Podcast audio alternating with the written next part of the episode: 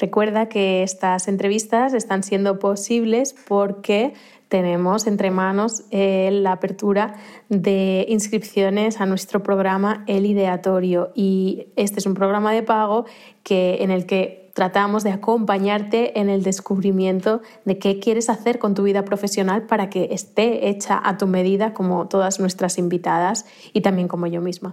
Pero eh, antes de este programa tenemos una clase gratis a la que te puedes apuntar en oyedev.com barra química y es la clase Tu química emprendedora y en ella vas a aprender a sacar tu fórmula base con tus propios ingredientes para tu trabajo a medida y te voy a contar las siete fases por las que tendrías que pasar para entender cómo tendría que ser ese trabajo a tu medida. Así que ojalá te apuntes y te veo dentro.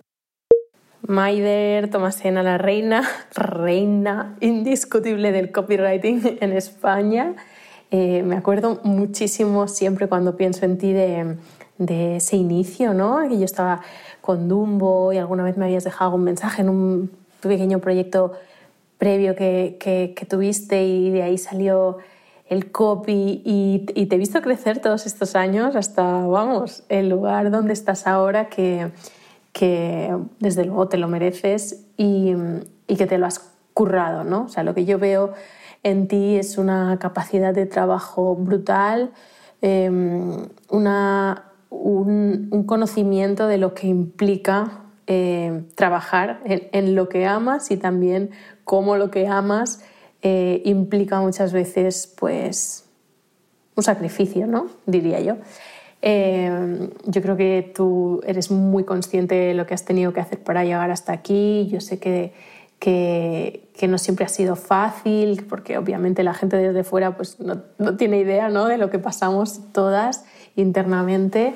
Eh, y, hoy me encantará hacerte estas seis preguntas que les estoy haciendo a todas las invitadas y conocer un poco más cómo viviste esta, este paso ¿no? de hacer algo que quizá no era mucho lo tuyo, aunque parecía que sí, o no lo sé, a algo que es, no sé, el sitio donde estás en tu salsa, ¿no? el sitio donde estás dando al mundo pues todo lo que tienes para dar.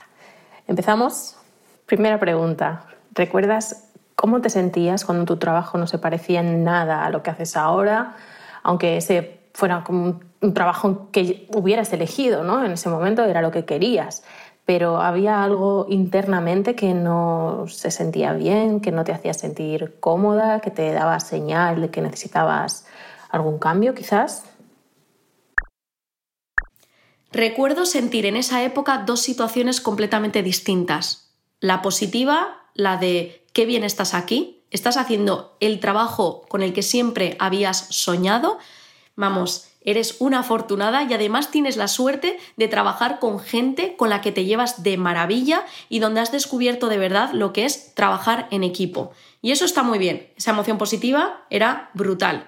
Pero luego estaba esa emoción negativa que cada vez empezó a, tener más peso en mi vida. Y esa emoción negativa al principio fue la de ver, visualizar ese techo que me estaba saludando y diciendo, Maider, creo que tu época tu etapa en este trabajo ya está terminando y tienes que ir a buscar nuevas oportunidades, nuevas aventuras, lo que quieras. Yo en ese momento tenía 24 años, ya de por sí tengo muchas ganas de comerme el mundo, pues en ese momento esto estaba ya multiplicado, multiplicado por, por, por dos y, y en ese momento decir, Maider, estos retos ya no te están suponiendo tanto, ya no son unos retos tan grandes, tienes cada vez más destreza, así que tienes que salir de esto, ¿no?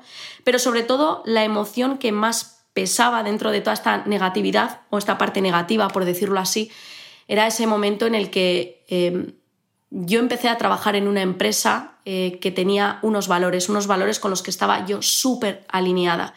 Y en el momento en el que voy viendo no una situación, sino dos, tres, cuatro situaciones que no se resuelven de acuerdo a esos valores, algo dentro de mí se rompe. Y no lo puedo ni llegar a, explicar porque me vine muy abajo, pero de la misma manera que te puedes venir abajo cuando, no sé, con una pareja ves que se ha acabado el amor. De repente fue como, tengo que salir tengo que salir cuanto antes. Y esto ya empezó a tener cada vez más peso, más peso hasta decir, hasta aquí. La segunda pregunta es si hubo algún momento clave en el que decidiste dar el salto y apostar por ti, por ese cambio profesional, ¿no? ¿Lo podrías describir si, si, si fue algo como muy puntual o un momento como de, de, cambio radical o, quizá fue algo más gradual y, y, en ese caso si tuvieras que elegir una escena significativa en esa película, digamos, cuál sería esa escena? En mi caso hubo un momento clave y no fue porque yo tuve la valentía de dar el salto, sino porque la empresa que parecía que iba muy bien, y eso era lo que nos comunicaban cada dos por tres, de repente, de manera totalmente inesperada, nos reúnen y nos dicen que nada va bien y que en menos de tres semanas nos iban a aplicar un ERE. Entonces nos iban a cambiar las condiciones de trabajo y teníamos que tomar esa decisión de si quieres aceptas estas nuevas condiciones o si no te marchas, te llevas el finiquito y te vas. Y yo lo vi, es que sin pestañear fue como yo me voy a marchar. O sea, lo tenía muy claro. Además lo vi como de verdad la gran oportunidad de mi vida de poder irme, poder irme con esa seguridad de voy a poder cobrar la prestación por desempleo y voy a voy a buscar una nueva oportunidad. No sabía si en ese momento iba a ser para trabajar para mí o trabajando para otros. Pues vamos a pasar a la tercera pregunta, que es lo que más te costó en la transición de un trabajo a un trabajo a tu medida, que es este de ahora, por lo menos, hasta donde sabemos. ¿Qué retos tuviste que enfrentar, tanto a nivel interno como a nivel externo, que te pusieron las cosas difíciles o que incluso quizá te las puedan seguir poniendo ahora. A mí lo que más me costó en la transición fue encontrar mi propósito. No fue nada fácil, de hecho, yo diría que estuve más o menos como unos nueve meses buscando ese propósito y ese propósito llamó a mi puerta. O sea, fue súper accidental, pero esto sí que me ha parecido algo como el, el reto el reto en toda la transición, el mayor, ha sido este.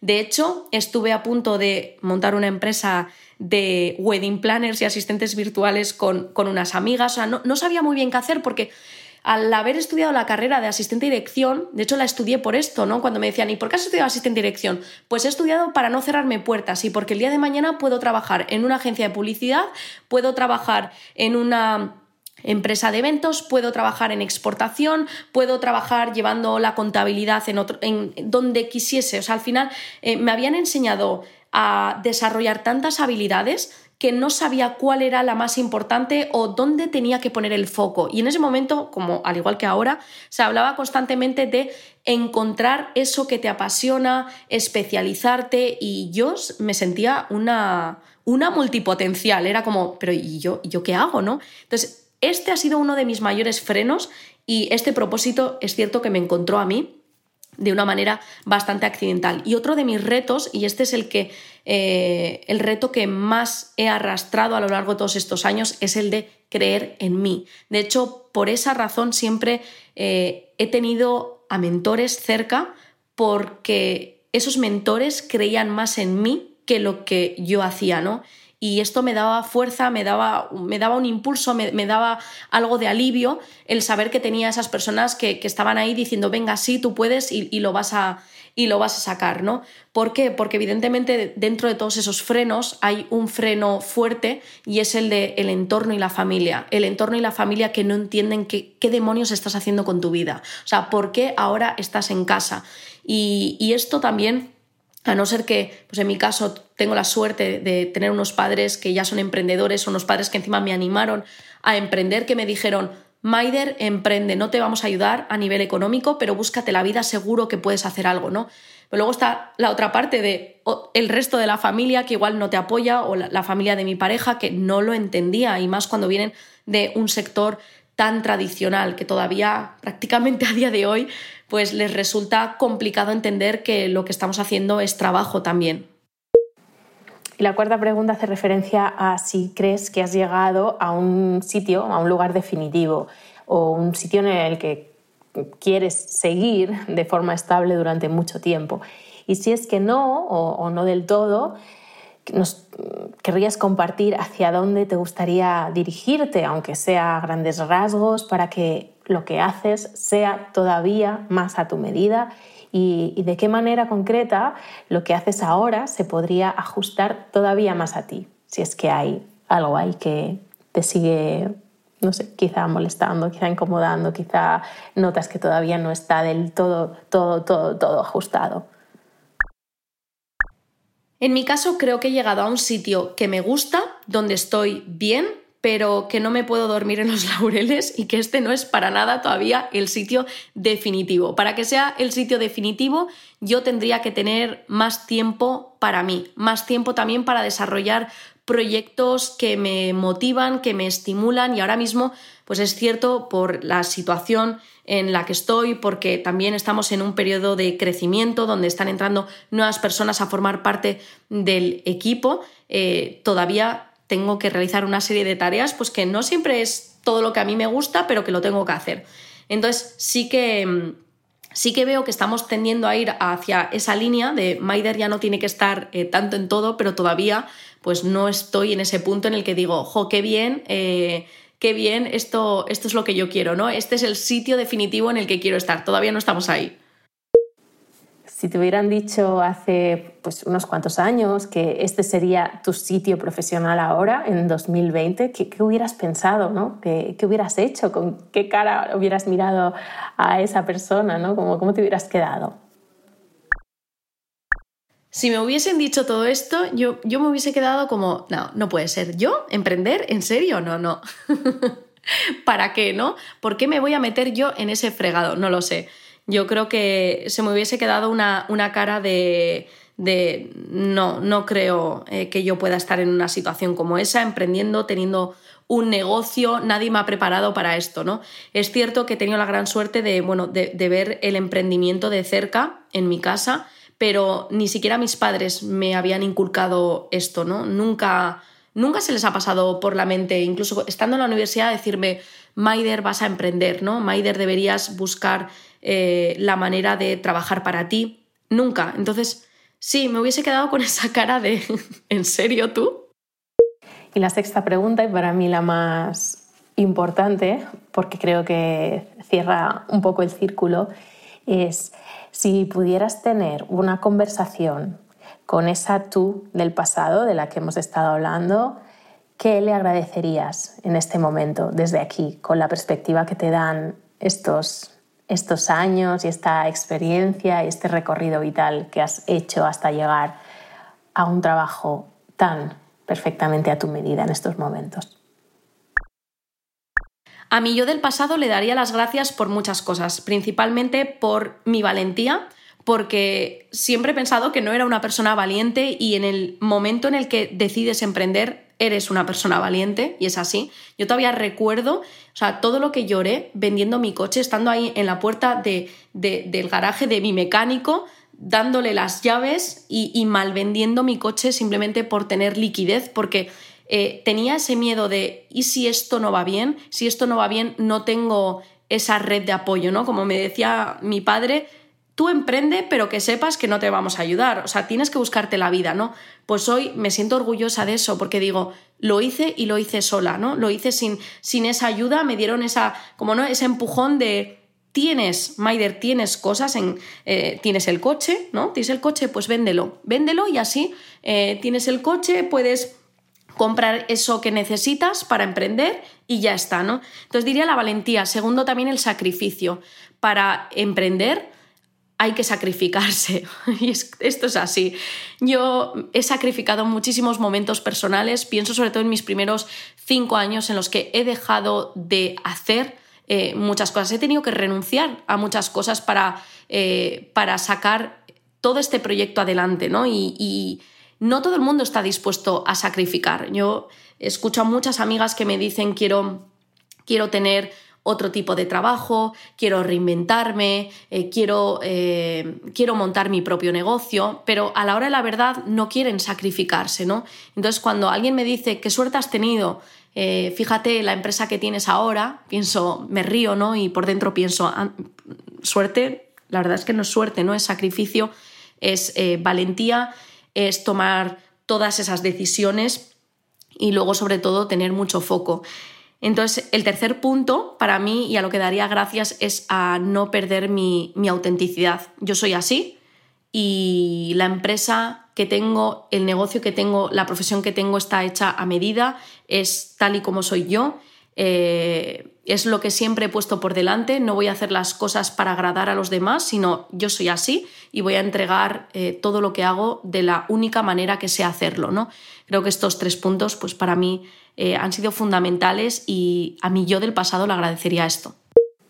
Qué maravilla, Maiderjo, muchísimas gracias por haberme dedicado el tiempo, que además sé que en estos días de confinamiento, bueno, no sé si cuando se publique esto ya vamos a estar en otra fase del confinamiento, espero que ojalá sí, pero sé que en estos días, igual que yo, tú has tenido que lidiar con una familia completa, que es tu marido, tú, los dos dedicados a este negocio que, tenéis, con dos niños en casa, más que yo, porque yo solo tengo uno, y encima has sacado el rato para, para contestar a todo esto. Yo le agradezco a tu yo del pasado su valentía, su sacrificio y su autenticidad. La verdad que, yo creo que muchísima gente que quiera eh, vender servicios de entrada, por supuesto infoproductos también, ¿no? pero, pero servicios de entrada tendría que mirar muy bien lo que tú has hecho y copiarte en el buen sentido, ¿no? Ya sabemos.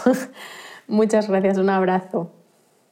Y a todas las que estáis al otro lado, también muchísimas gracias por habernos escuchado, por haber llegado hasta el final y os espero en el próximo DevSap.